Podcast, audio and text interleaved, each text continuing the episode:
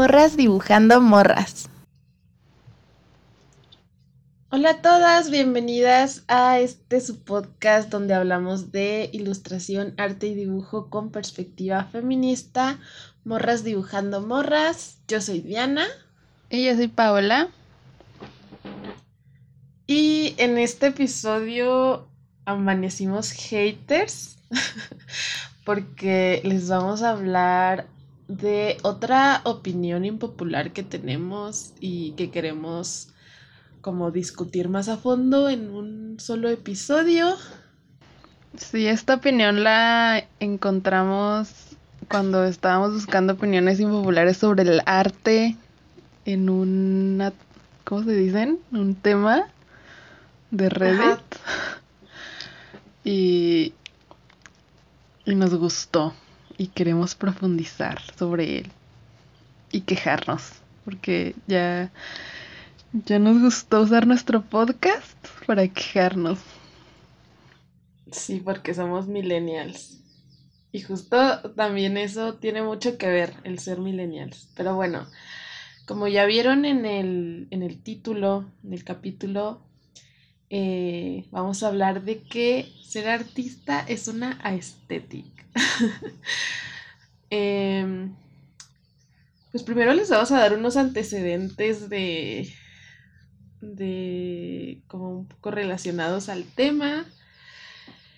Y la verdad es que al principio, la verdad es que tenemos como muchas cosas de qué hablar porque eh, como platicando así entre nosotras, no aquí en el podcast, nos dimos cuenta de que tenemos como muchos conflictos como con estos temas porque siempre andamos sobreanalizando todo y y este como contradiciéndonos a nosotras mismas, no sé. Porque si queremos traerles una opinión así firme de las cosas, porque aquí no hay espacio para la tibieza. Sí, es que siempre empezamos a analizar demasiado los temas de los que vamos a hablar y luego encontramos como alguna otra cosa que se le relaciona y decimos, pero esto ya es un tema más complejo, entonces hay que investigarlo bien. Y así es el tema de nunca acabar. Sí, siempre, siempre se vuelve algo súper complejo y filosófico con nosotras. Pero ahorita no vamos a hablar tanto de, de eso, sino más bien como de comportamientos individuales, o sea, ese es como que nuestro problema, que siempre queremos quejarnos de cosas, pero sabemos que son cosas eh, como comportamientos individuales que en realidad no afectan tanto si los vemos así simplemente como si fueran justo individuales. No son la raíz del problema. Exacto, porque radicalas. siempre hay este pues algo más, algo atrás, ¿no? Y que es colectivo. Y siempre es culpa del capitalismo. Al final, todo, nuestras conclusiones, todo es culpa del patriarcado y del capitalismo, ¿ok? Entonces, esa es la reflexión. Adiós. no, pero bueno, o sea, sabiendo esto, pues sí nos podemos quejar de pronto de las decisiones individuales que quieras o no podríamos cambiar. Ay, no, es que se escucha bien bobo. Es, es que en serio, o sea, yo sé que se escucha muy tonto porque... Pues es que sí se me hace así como de... Ya sabemos todo eso de que culpar al individuo y sobre todo... Pues, justo es esa cita que acabo de compartir en Instagram, justo ahorita en mis stories de, de Celia Amoros, de que no criticamos las decisiones individuales de una mujer, sino las razones que las obligan a tomarlas, algo así. Pero en este capítulo haremos todo lo contrario. Vamos a criticar las decisiones individuales de las personas. Bueno, sí, pero sabemos que sabemos que no es tan fácil como eso. Ah, realmente, o sea, también nos vamos a criticar a nosotras mismas. También sabemos que, que nosotros... obviamente nosotras también entramos en eso, no estamos exentas. Exacto. Pero bueno, ya dijimos como que muchas cosas a las dan muy abstractas y creo que ni siquiera saben de qué estamos hablando exactamente. Pero oye, antes de empezar el episodio, promociona el coffee, por favor. Ah, sí, pues miren, ya tenemos Coffee, que es una plataforma en donde si les gusta nuestro contenido, nos pueden invitar a un café para apoyar que sigamos eh, creando y hablando para ustedes y quejándonos. Así que si quieren apoyar nuestro proyecto de morras dibujando morras que creemos que es muy importante. Sí, porfa. Y queremos mucho. Nos pueden apoyar desde un dólar. Así que entren a Coffee. Va a estar, está ahí ya el link en nuestro perfil, ahí en el link tree. Ahí nos pueden apoyar. De favor. Pero bueno, ya entrando al tema, pues obviamente que vamos a hablar de por qué ser artista es una aesthetic y eh, bueno, primero queremos decirles que todo empezó porque queríamos hablar como de la importancia exagerada que algunos artistas les daban a los materiales que, o sea, la calidad de los materiales que compraban y que parecía que estos condicionaban, que condicionan nuestra calidad como artista, ¿no? Así es. De ahí empezó todo el problema y justo pensamos que esto, esto de comprar materiales de buena calidad como que fomentaba el consumismo desmedido de este tipo de cosas, pero después nos dimos cuenta de que realmente por lo menos aquí en México y yo supongo que en en Latinoamérica y en así países que llaman del tercer mundo, eh, realmente es un lujo. O sea, realmente no es tan accesible comprar este tipo de materiales. Sabemos que el arte de por sí es un lujo, o sea, comprar arte y todo eso. Sí, no debería hacerlo, pero sí lo es. Ajá, exacto. Entonces. Pero. Así ah, continúa. No, pues sí, iba a decir lo mismo que ya habías dicho. O sea, que nosotros, por ejemplo, en lugares que son como más de primer mundo, entre comillas. Del norte global. El norte global. Eh, eran de los lugares en donde veíamos este tipo de argumentos que decían de, ay, no, es que, pues si hace, si compras, eh, si tienes materiales de baja calidad, vas a hacer arte de baja calidad. Porque pues tenemos este, este, esta noción de que el arte es como algo así, que nos tiene que durar años y es, y es nos, pues sí, como, no sé, como así tratarlo con pincitas y pues sí es. Sí, porque pues desde siempre el arte eh, se va cotizando más, se me fue la palabra, pero crece su valor con el tiempo. Pero bueno, eh, primero también como que pensamos esto, ¿no? De que pues eso era lo más importante y era lo, único que, que eh, fomentaba el consumo de los materiales de arte en el mundo del arte y la ilustración, etcétera, pero después nos dimos cuenta, justo como les veníamos mencionando, que aquí en el, en el tercer mundo, entre comillas, eh, no compramos tanto arte este caro porque es inaccesible para muchas de nosotras, ¿no? Y entonces nos dimos cuenta de que mm, de todos modos hay una ansiedad eh, muy grande de consumir.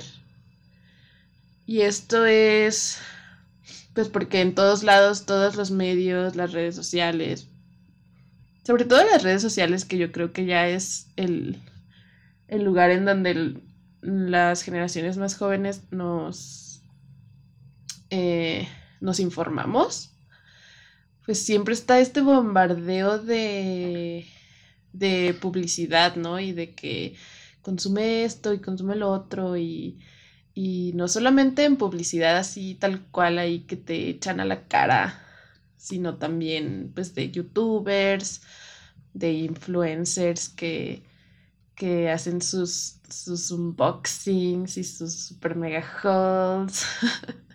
Todas esas cosas que al principio nosotras, o sea, nosotras no crecimos con eso, porque nosotras somos millennials, como ya les dijimos al principio.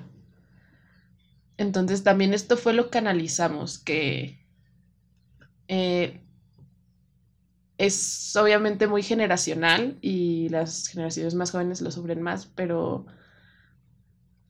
pues sí, sí nos dimos cuenta como de esto, ¿no? De cómo cada vez eh, la publicidad y, y como que la, el, el que te fomenten a consumir tanto, pues es más en tu cara, más, más todo el tiempo.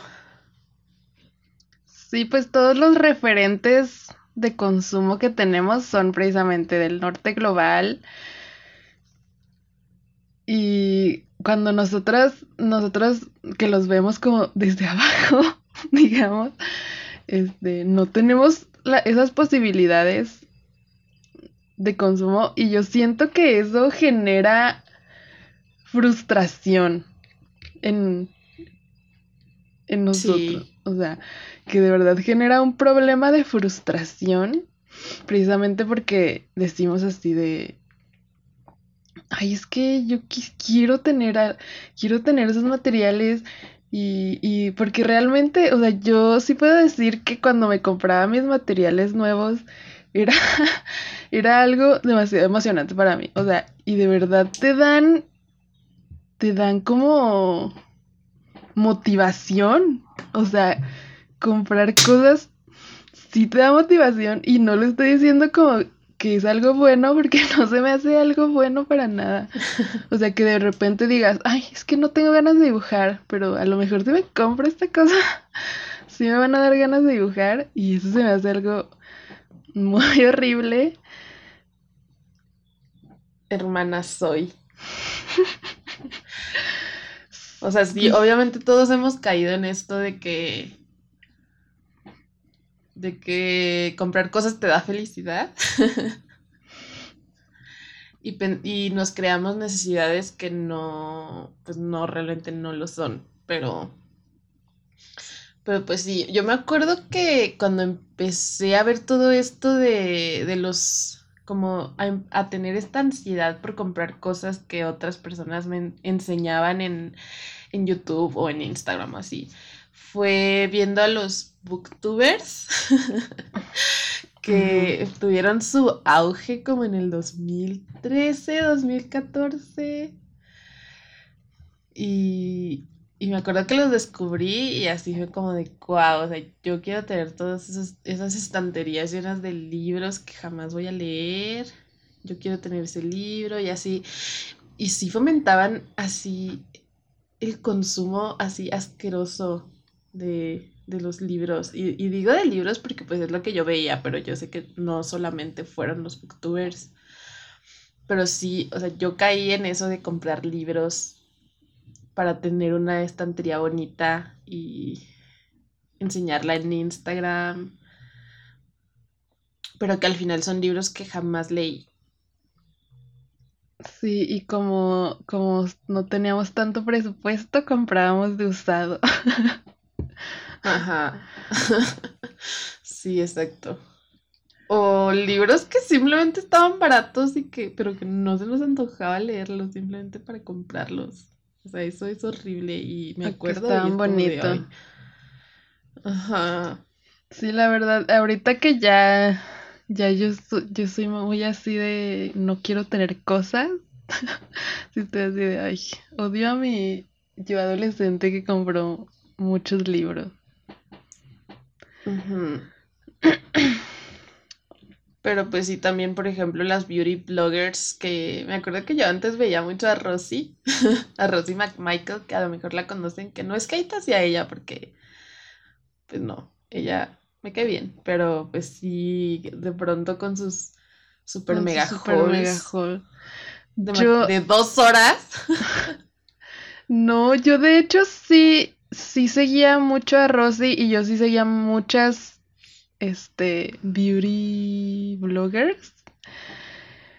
Pero yo precisamente la dejé, las fui dejando de seguir por eso, porque yo veía que tenía tantas cosas y, y no fue porque, ay, así como de yo súper anticapitalista, así de, ay, ya los voy a dejar de seguir. No, realmente fue porque les tenía envidia. que yo decía, ay no, quiero, quiero tener todas esas cosas que me mandan. Y aparte gratis. Ajá. Pero es que en serio es. Era algo como súper novedoso.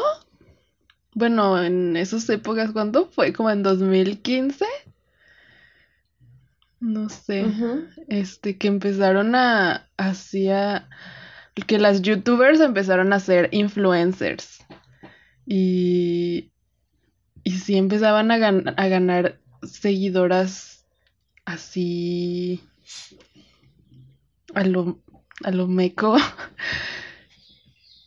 y precisamente esos, todos esos, esos hauls de maquillaje y que les mandaban un buen de cosas. Sí, yo me quedé así de wow yo quiero, yo quisiese, pero... Sí, no manches. Pero sí, ya después al final sí se vuelve como... Se volvió como no, no tan agradable, o sea, porque las que empezamos a ver youtubers así cuando todavía no eran influencers, a mí me, me gustaban precisamente porque... Porque no eran celebridades, o sea, no no sé, se sentían como más cercanas esas personas. Pero obviamente el capitalismo arruina todo, entonces ahora ya los influencers también son otro tipo de celebridad, ya no es nada orgánico YouTube como al principio. La verdad sí se me hace como bien sad eso. que al principio solo era una persona grabando en su casa y ahora ya es como otro. Otra tele. Sí, sí está sad. Pero yo me acuerdo que a Rosy, por ejemplo, sí. Yo la, la seguí después que tú, mucho después que tú, y la veía porque pues sus vlogs así, sus hauls son súper entretenidos. Pero pues, sí la dejé de seguir, no solo por todo el mensaje que da el maquillaje, ¿no? Y las beauty bloggers, que no es nada en absoluto feminista, pero también porque, pues sí, justo, pues eso de que ya es demasiado incómodo de ver tanto desperdicio de, de objetos, o sea, que nunca se van a usar, nunca te vas a acabar. O sea, si no te acabas una puta paleta de sombras en tu vida. Y luego aparte, eh, ver los comentarios, ¿no? O sea, así de, ay, este Rosy, por favor, regálame. Ay, sí, pobre, pobre generación Z. Y pues sí, así es como empezamos a, a darnos cuenta de, de que pues sí te generan una ansiedad de comprar cosas muy cabrona en las redes sociales. Ajá, pero bueno, Realmente eso, eh, la comunidad de ilustración y de arte en YouTube todavía no es tan grande ni es tan así como la de las beauty bloggers o qué otro. La neta no sé qué más hay. Mm, pues no sé, yo tampoco ya estoy muy de comida. Pero la de comida está chida. La de comida. La de comida tiene todo mi amor. las bendigan.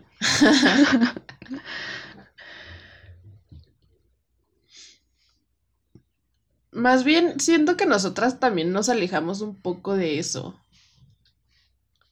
O sea, como... Bueno, igual y sí la comunidad de artistas en YouTube en español, pues no es nada amplia. Es, de, de, hecho, es demasiado limitada o, o, más bien de los conocidos, ¿no? Porque, pues sí, obviamente habrá ahí eh, ilustradoras, artistas ahí haciéndole su luchita en YouTube pero pues no las conocemos. Y, pero pues sí en, en inglés sí hay un, un buen más y yo siento que, que sí ahí están igual así de, de consumistas y capitalistas. Sí, yo casi no he visto. O sea, no veo un formato que sea así igual que los de los beauties que bueno, obviamente no, no va a haber porque pues no hay así como que un buen de marcas de, de materiales de arte y, y así. Pues igual y sí, como que no, pues sí, obviamente que igual y no es en el nivel de ese tipo de, de youtubers. Más bien es como decías que están los de los hauls de AliExpress. Ajá, exacto. Sí, e, eso también como que yo la verdad sí, sí he sido como, sí hubo un punto de mi vida en la que me volví súper, me, me, dio una ansiedad así de comprar un, un chingo de cosas, así de acuarelas, de pinceles, de papel para acuarela, no sé, esas cosas y también como de que mi espacio de trabajo fuera más cómodo y más grande.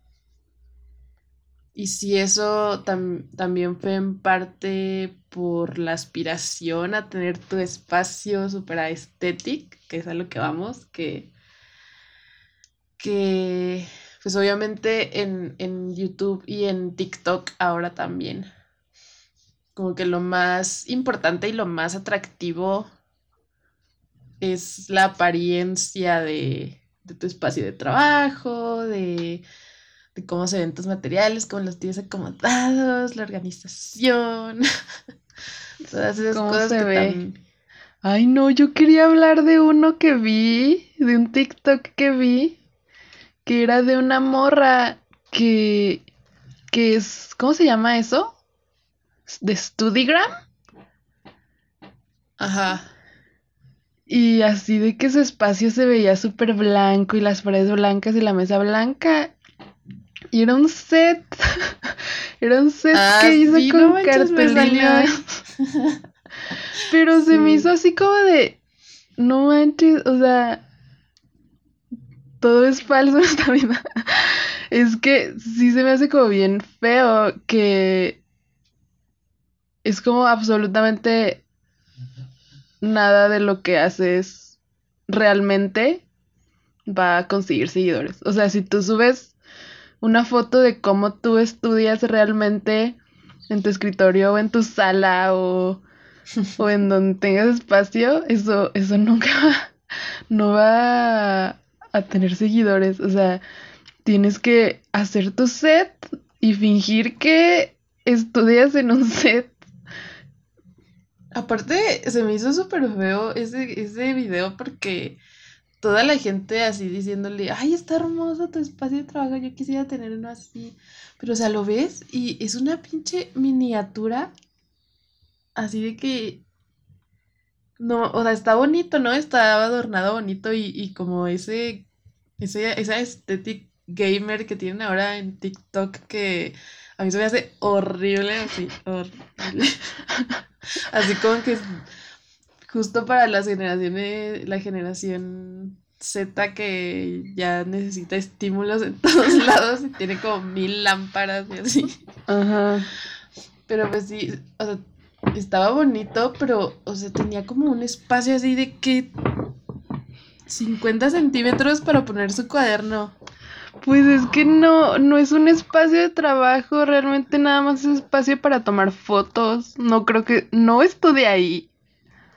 O sea, cuando pues estudia, es que luego hace lives. Hace lives.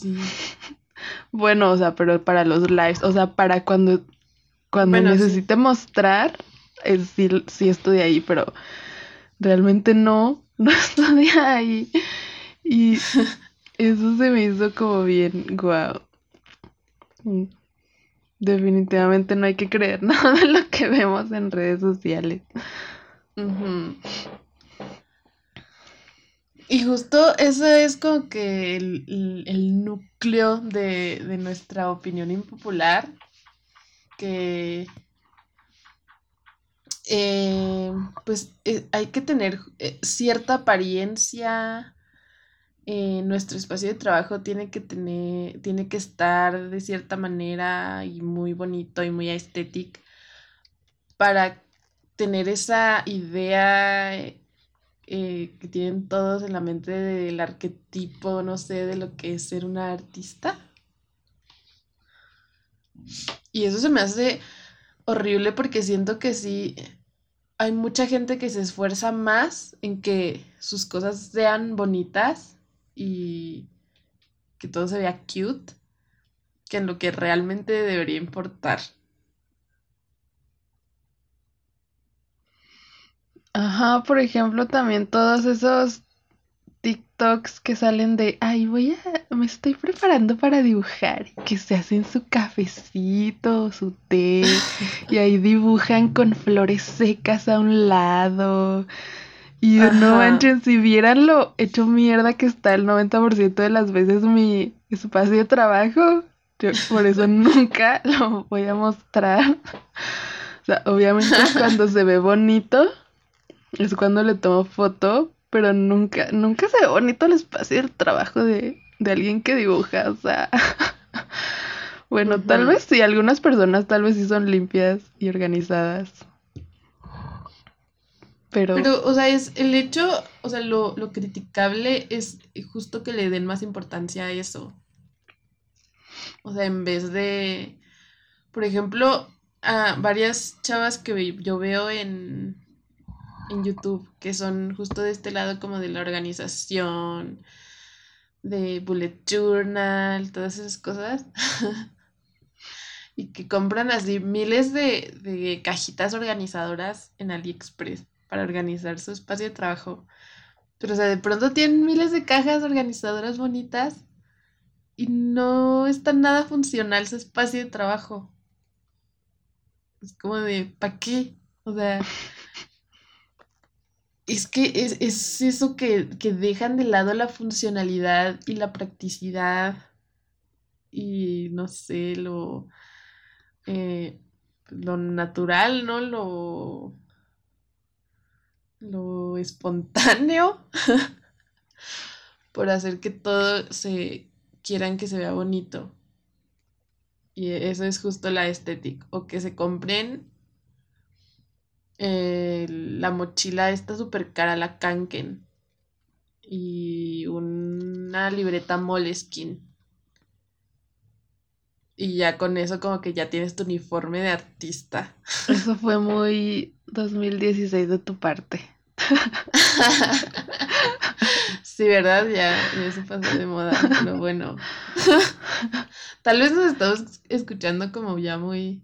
Ay, es que las generaciones de ahora... no, no, no estamos criticando las generaciones de ahora, ¿eh? No, bueno. las generaciones de ahora, bien viejas. pero también a nosotras. O sea, porque las millennials no nos salvamos de eso tampoco. estamos inmersas también en ese mundo.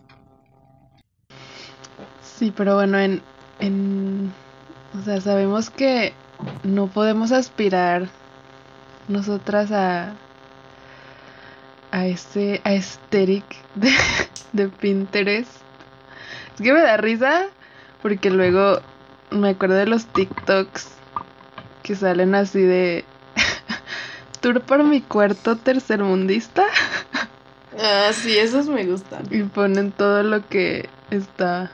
Ajá. A mí también me gusta porque sí me identifico de verdad con sus cuartos. Obviamente. Porque pues obviamente. Y entonces. Ayer justo me salió uno que creo que era de eh, tour por mi. Es que por mi setup de gamer tercermundista. Ah, sí, lo vi. ¿Sí? Sí. y sí, pues sí, también. Así es.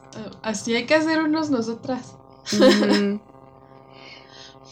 Porque pues sí, nuestro espacio de trabajo pues no, tampoco es que sea como lo más estético de que, pues sí, todo lo que sale en Pinterest de las, de los espacios de trabajo así, con un chingo de monsteras, con así súper iluminado.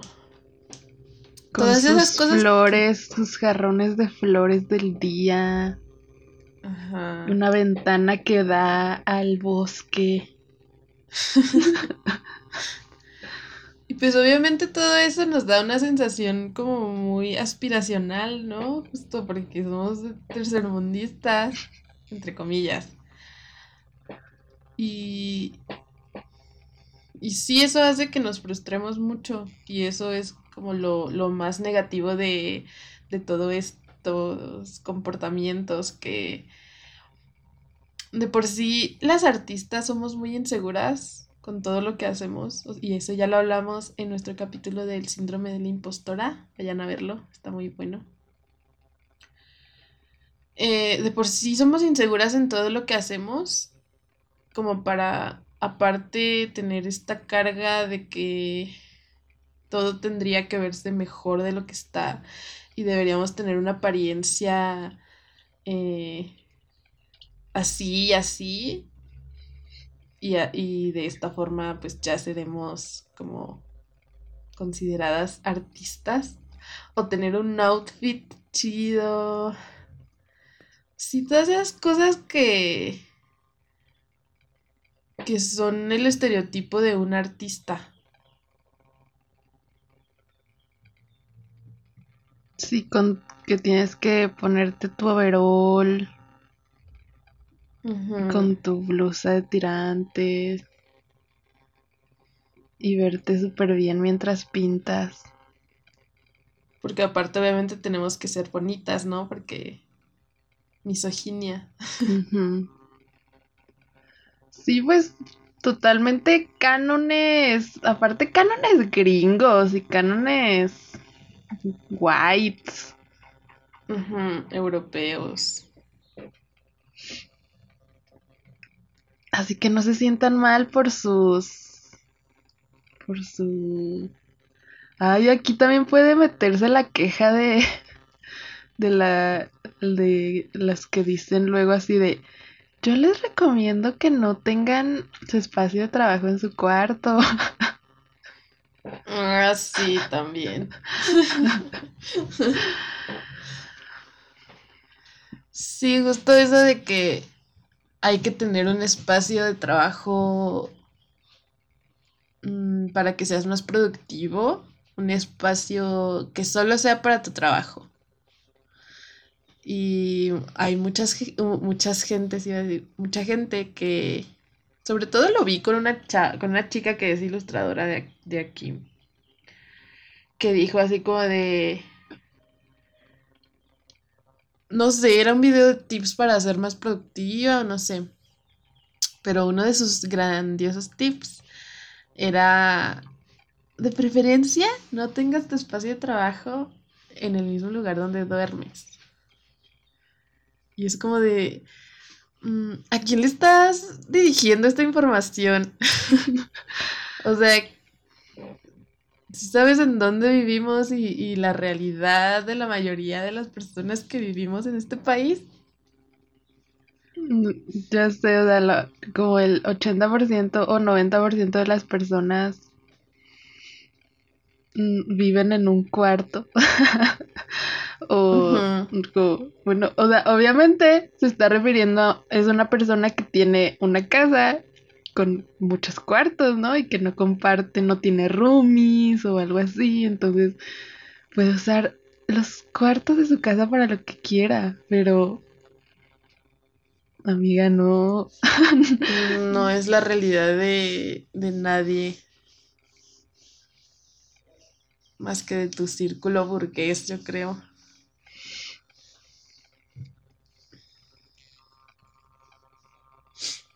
Yo sí, yo sí, la verdad, uno de mis sueños así de que sí me gustaría sería tener un taller, pero yo sé que ese es un sueño a largo plazo y si me hago mi taller, bueno, o sea,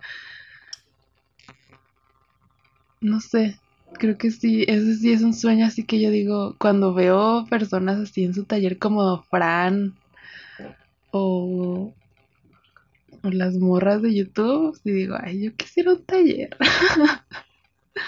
Pero mientras tanto, mi Sí, espacio, neta, sí. mi espacio de trabajo sí está en mi cuarto, by the way, El mío también. al lado de mi cama.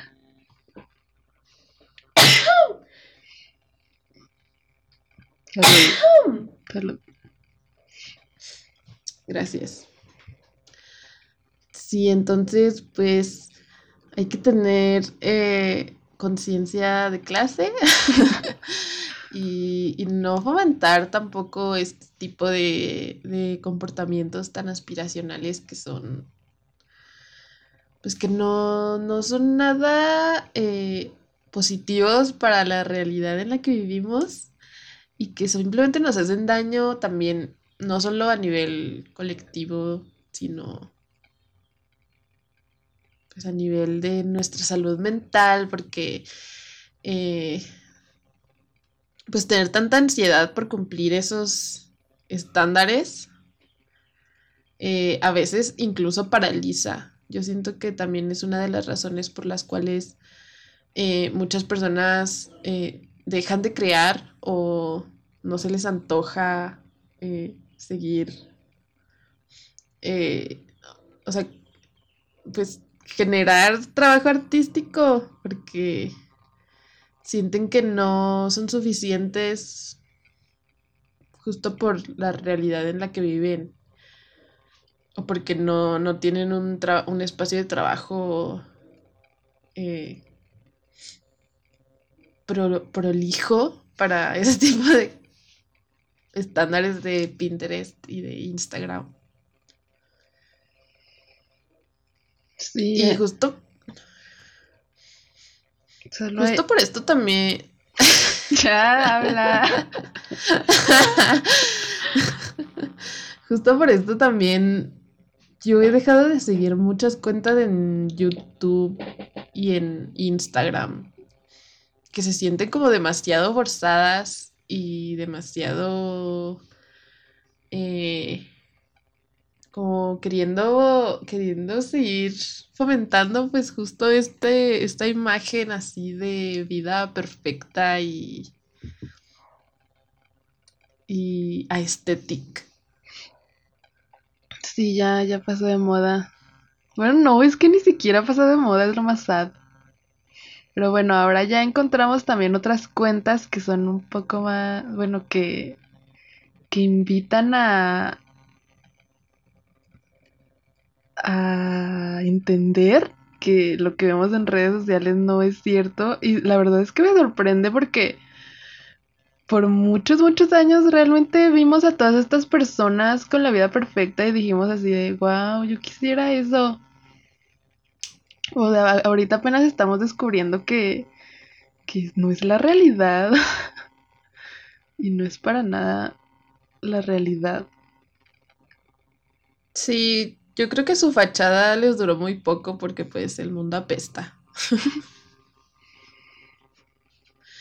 Pero pues sí, nosotras em, tenemos antecedentes como acumuladores. Porque creo que la generación Z es como muy acumuladora, ¿no? Digo, la generación X. Como que es muy acumuladora, ¿no?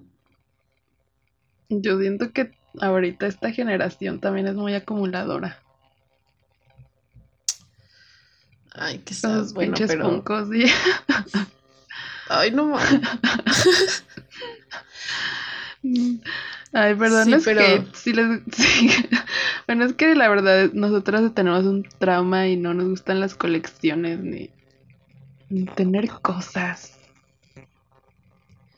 Sí, justo eso les iba a decir, que tenemos como que ya como muchos, mucho este pensamiento de no acumular y de tener la menor eh, cantidad de cosas posibles, porque bueno, yo hasta hace poco descubrí como verdaderamente el sentido del minimalismo y me metí un poquito más a, a ese mundo que, bueno, yo no soy minimalista para nada, no, no puedo, no puedo tampoco así tanto, pero, pero pues sí intentar como tener lo menos posible y no, no comprar cosas que no necesitas y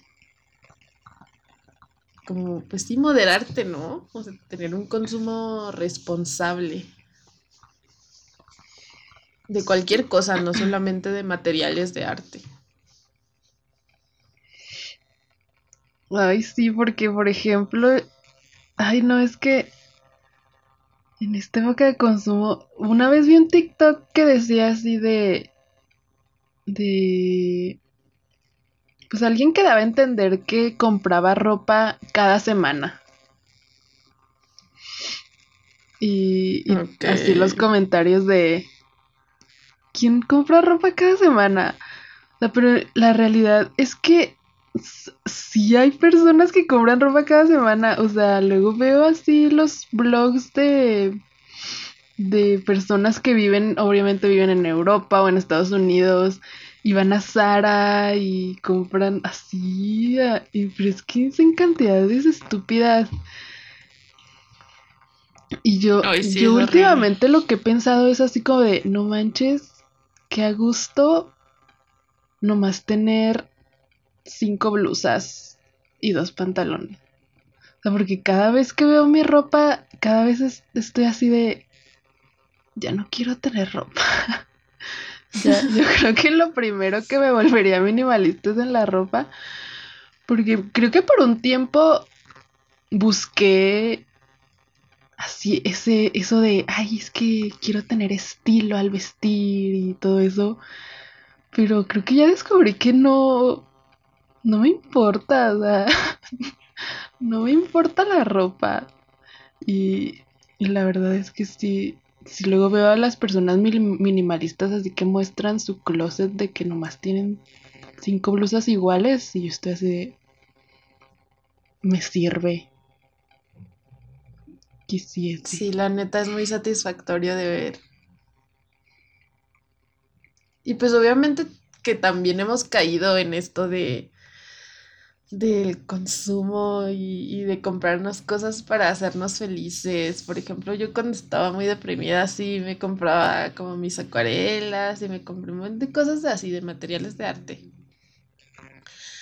Pero yo estoy en un punto en el, bueno, yo creo que estoy en un punto en el que pues no, así, o sea, sí tengo obviamente ansias y de comprar y sí compro cosas de vez en cuando, pero hay niveles. O sea, y, tampoco eh, voy a fomentar como ese, ese, esos comportamientos de que se compran sus miles de cosas de papelería bonita en... ¿Cómo se llama esta tienda de papelería bonita? stationary Pal. Stationary Pal. Y así nada más como para, tener reglas bonitas o borradores bonitos. Es como de... No, es que eso me estresa demasiado. o sea, eso de washi tapes para pegar las acuarelas o un un este lapicero cinco, super kawaii. Cinco lapiceros iguales pero de diferente color. Ajá. Sí, es como de no manches. O sea, no. No necesitamos todas esas cosas. Recuerden esto. Y a lo mejor sí, como que. Pues no sé, ayuda en algo a las personas que lo hacen. Como tener todas estas cosas, pero. Sí, no son necesarias. Y. Y si no coleccionen cosas.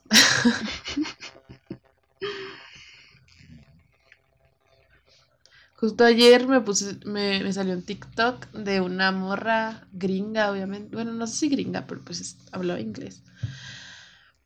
Mm, yo creo que sí gringa, sí. Su comportamiento es muy gringo. que tenía un cajón lleno de de bálsamos labiales. Así como de esos de pues sí de todo tipo, no como EOS y y esos que son como de sabores, que estaban súper de moda antes. Y así, un cajón lleno. Pues es un... Una colección decente. Prefiero eso a que coleccionen Barbies o... Ay, no, me da tanto ver... O sea, cosas que tienen así como puestas, así, de que en estantes, yo digo... Bueno, obviamente supongo, espero que se tomen el tiempo de sacudir todo eso, pero yo no más lo veo y me da un ansia así Así como juguetes, peluches, Ajá. figuritas, sí, todas esas cosas que hay que andarlas ahí eh, sacudiendo para que no se vean objetos ahí llenos de polvo. Ay, perdón. Sí, somos muy hates de las colecciones. Sí. Ya me va a dar ansiedad por limpiar y ya voy a hacer mi. mi limpieza anual.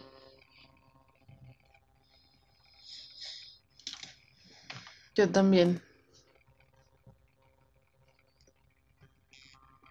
Y bueno, pues nomás en conclusión, Sabemos que el problema son las grandes empresas, no le quitamos su responsabilidad. Su responsabilidad. Las grandes empresas y los, los hombres ricos, Elon, Musk, que, que se van al espacio. ¿Qué hicieron? Bueno, no sé. Ay, no. Pues sí, está como construyendo esas madres para irse a vivir al espacio.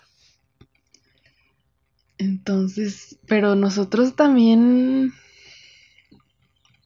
podemos no, no caer en ese, en esa ansia consumista. Y justo criticarla, yo siento que estar consciente de ello y, y criticarlo es lo importante. exactamente. Y pues no sé si, si este capítulo no quedó ahí muy raro, pero pues fue otro capítulo un poco improvisado, lo siento.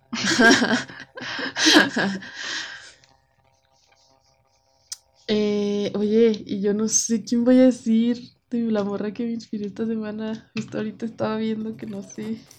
Yo ¿Tú sabes? Yo sí sé y te dije que vieras la película y no la viste. Bueno, a ver, este. ¿Quién fue la morra que te inspiró esta semana? Ya para irnos despidiendo. Bueno, no, bueno, pero expláyate porque todavía nos queda un tiempo. sí, voy a explayarme. Bueno, la morra que me inspiró esta semana es Emerald Fennel, que es la directora de la película Promising Young Woman, que es una película que salió el año pasado. Estuvo nominada a varios premios y yo apenas la vi. Apenas la vi en HBO. Y la verdad me gustó mucho. En serio, amo ver películas que hacen mujeres así de las premiadas, porque siento que son muy diferentes a las que hacen los vatos. O sea, porque la de, los vatos tienen como cierto, cierta receta, las que están nominadas. Pero las que, las que hacen mujeres siempre tienen algo más, alguna, así un elemento sorpresa. Está, está muy buena la película, se la recomiendo. Y casual... ¿De qué se trata? ¿De qué se trata?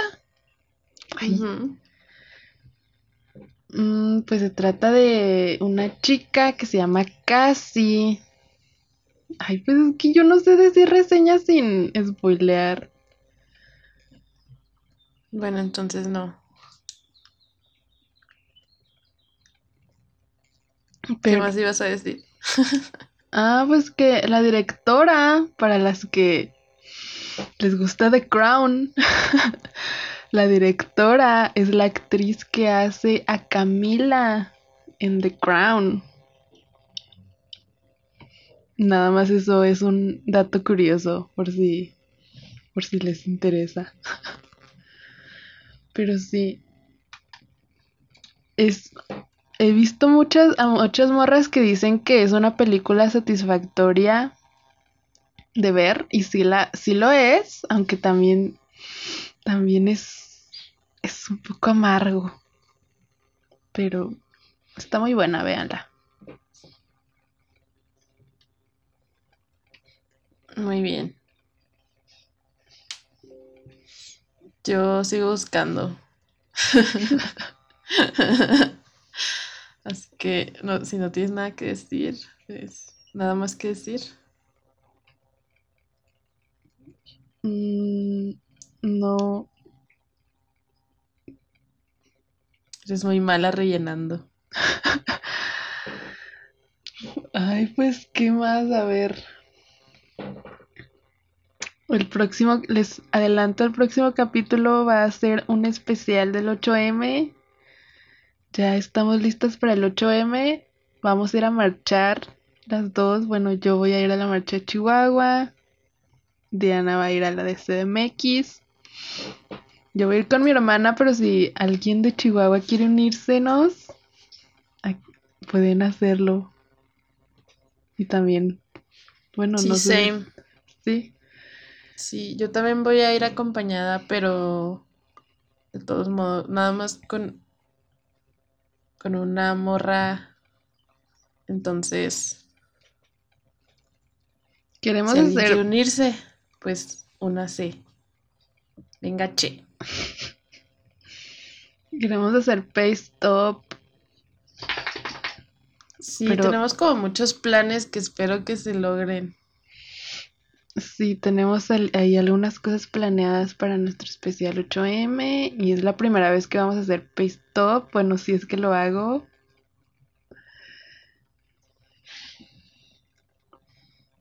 Sí, ahorita que lo estás diciendo ya vamos a tener que hacerlo.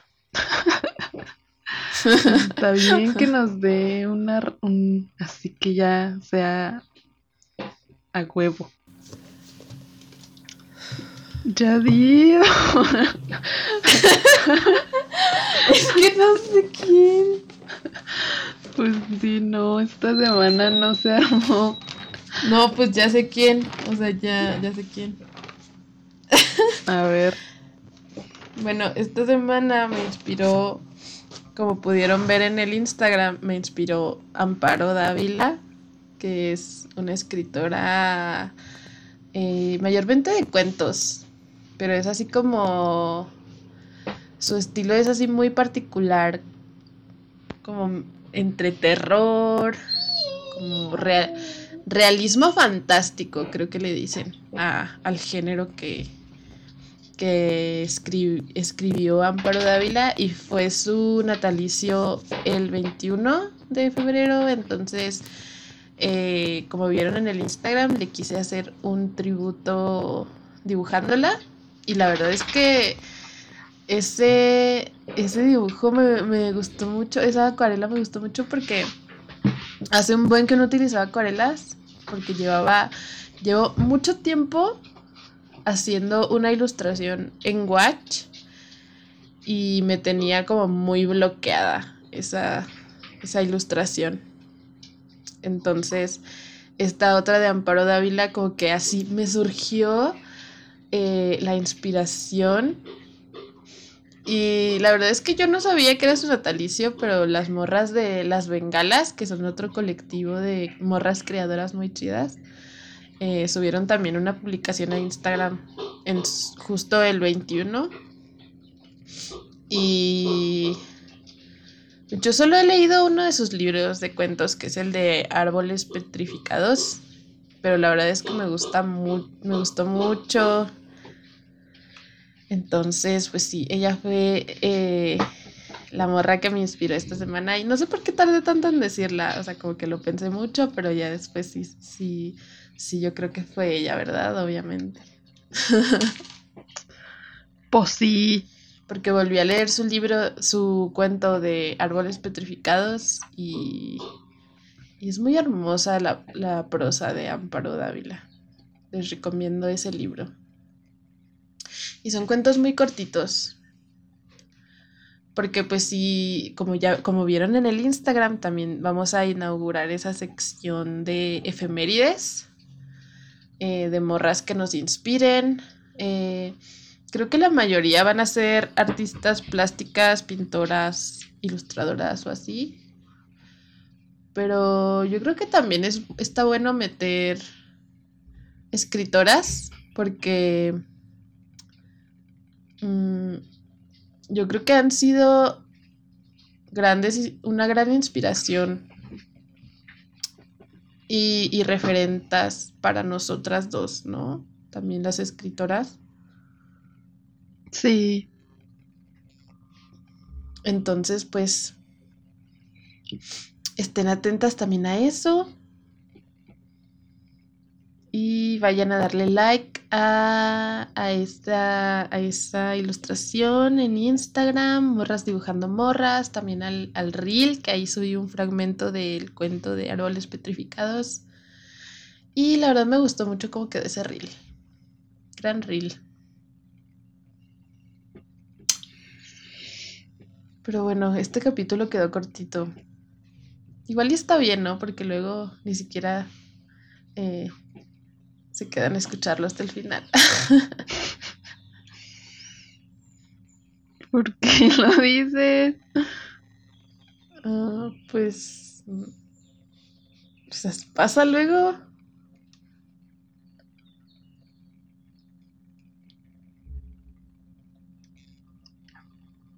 Bueno, pues hasta aquí. Gracias por escucharnos. Nos vemos en el próximo episodio especial 8M. Sí, ese episodio va a ser muy emocionante. A ver qué tal. Eh, y nos pueden seguir a nosotras también en nuestros Instagrams, donde subimos nuestro trabajo para que conozcan lo que hacemos. A mí me encuentran como dianaura.a. Y a mí como paola.driagan. Perdón, estaba bostezando. y pues sí, muchas gracias por escucharnos y hasta el próximo episodio. Bye. Bye.